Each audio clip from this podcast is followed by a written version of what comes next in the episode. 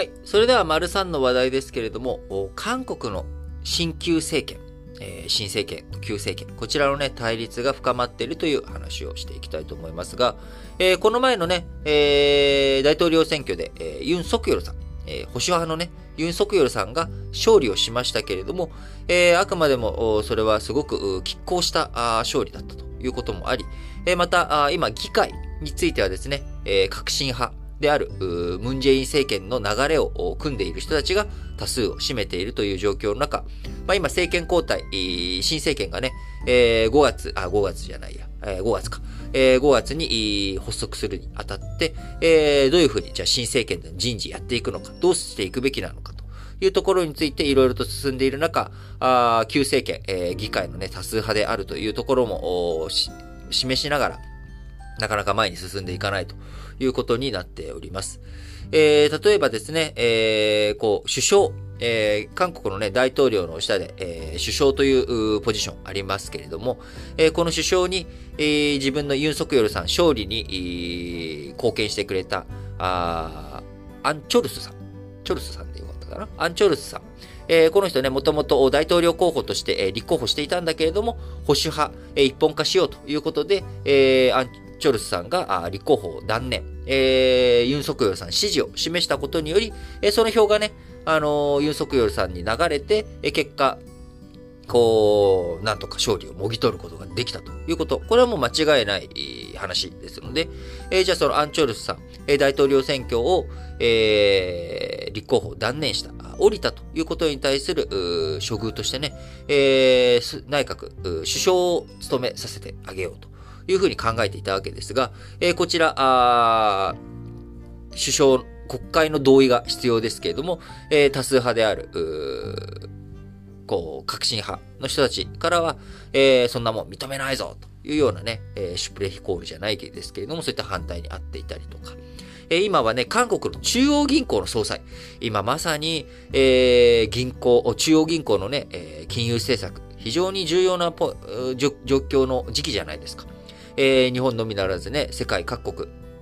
アメリカの利上げとか、あインフレ、サプライチェーンの混乱とかから、あ物不足でインフレが起きているっていう状況。これは、あ日本に限らず、アメリカとかヨーロッパ、そして韓国、えこういった国々でも非常にインフレに対する、え為替に対する感度というかあ、どういうふうに対応、対策していかなきゃいけないのかっていう、非常に難しい舵取りが求められる、そんな期間、え状況に陥ってい、えー、くということがね、え、予想されている状況の中ですけれども、え、そんな中あ、韓国の前総裁の任期、えー、昨日の3月末で切れました。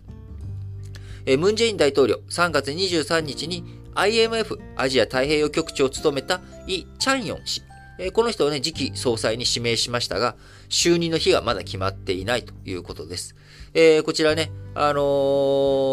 候補者いるわけですが、就任の前提となる国会の聴聞会、えー、こちらが開かれる目処が立っていないということで、アンチョルスさんを首相にするっていうことに、じゃあお前らが反対するのであれば、えー、少数派ですけど、えー、こうあの保守派、えー、だったら、その、そ銀行の、えー、中央銀行の新総裁、それを、えー、革新派のね、今現のムンジェイン大統領が決めていくってことに対しても、えー、反対するぞと、認めないぞというように、まあ国会が対立の場になっているというような状況になっております。えー、3月30日夜、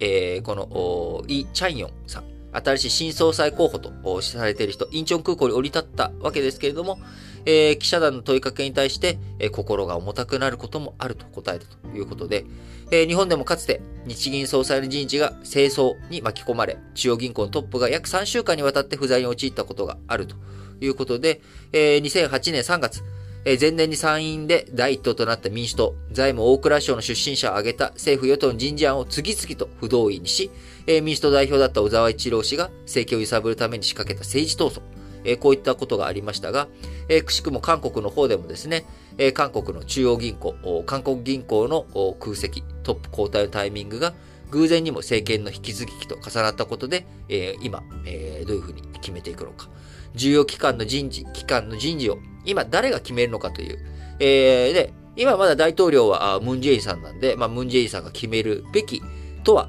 なるんだけれども、その、決められた人、その総裁がね、この後、えー、いつ、金融政策をやっていくかって言ったら、ユン・ソクヨルさんが大統領の時代にやっていくと。えー、その時にユン・ソクヨルさんが、あやっぱりユン・ソクヨルさんの意思にかなった人を決めるべきなんじゃないのか。ということで、えー、非常にね、対立が続いているということになっております。えー、まあ、こういう状況の中ね、あの、与野党メディア、次の大統領になるユン・ソクヨルさんとムン大統領の、えー、初会談、えー、に注目しました。3月28日夜のことですけれども、人事をめぐる協力の他にも、ユン・ソクヨルさんが公約履行の第一弾に掲げた大統領執務室、これを国防省に移転するなど、詰めるべき話多かったということですが、今回、ムン・ジェイン大統領、2019年トランプ米大統領を招いたことがある大統領府の部屋に、ユン・ソクヨルさんを招待し、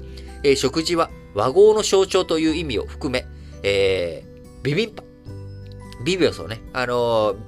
ビビオ、ビビンパって混ぜご飯、混ぜるって、ビビオス、えー、ビビンって、えー、ビビョって言ってね、あの、混ぜるっていう意味なんですけれども、パッとは、あの、ご飯のことですね。なので、まあ、ビビンパって混ぜご飯って、えー、いうことですけれども、まあ、一緒にね、混ぜて、えー、仲良くやろうよと。いうメッセージを込めて、えビビンバを食べながら、お互いの側近を交えて3時間近く赤ワインを傾けながら、いろいろと話をしたということですが、えー、とはいえね、この一食のビビンバで あの、和解できるようなね、あれではないので あの、そんな簡単にね、あのー、混ぜ、混ぜ合わせることができるんだったら、まあ本当に世の中は平和にすぐなるんですけれども、あの、そうは、問屋が下ろさないと。いうことになりますが、今後、韓国のね、政権構想、どういうふうになっていくのか、まあ、やっぱりそれ次第によっては、日韓関係にもね、当然影響してくる。韓国の足元が落ち着かないと、え、なかなか日本に対して、え、こう、韓国側からね、折れるっていうことができない。え国内に対して弱腰だって国内からね、え言われてしまう。えー、それを避けていくためにも、どういうふうにユン・ソクヨルさん国内の地盤を固めていくことができるのか。えー、このあたりがね、えー、引き続き日韓関係にも影響を及ぼしていく。えー、日韓関係に影響を及ぼすと、やっぱり日米韓の3カ国の、え、連携、え、それはひいてはね、え北朝鮮、ロシア、中国、え、こちらに対する、えー、牽制、え、強めていくためにも日韓関係っていうのはやっぱり重要なんですよ。え、韓国ね、もう、と付き合わないっていう風にできない。え、まあそういった状況の中、どういうふうにね、韓国の国内政治が落ち着いていってくれるのかどうかというところもね、しっかりと見ていきたいなと思います。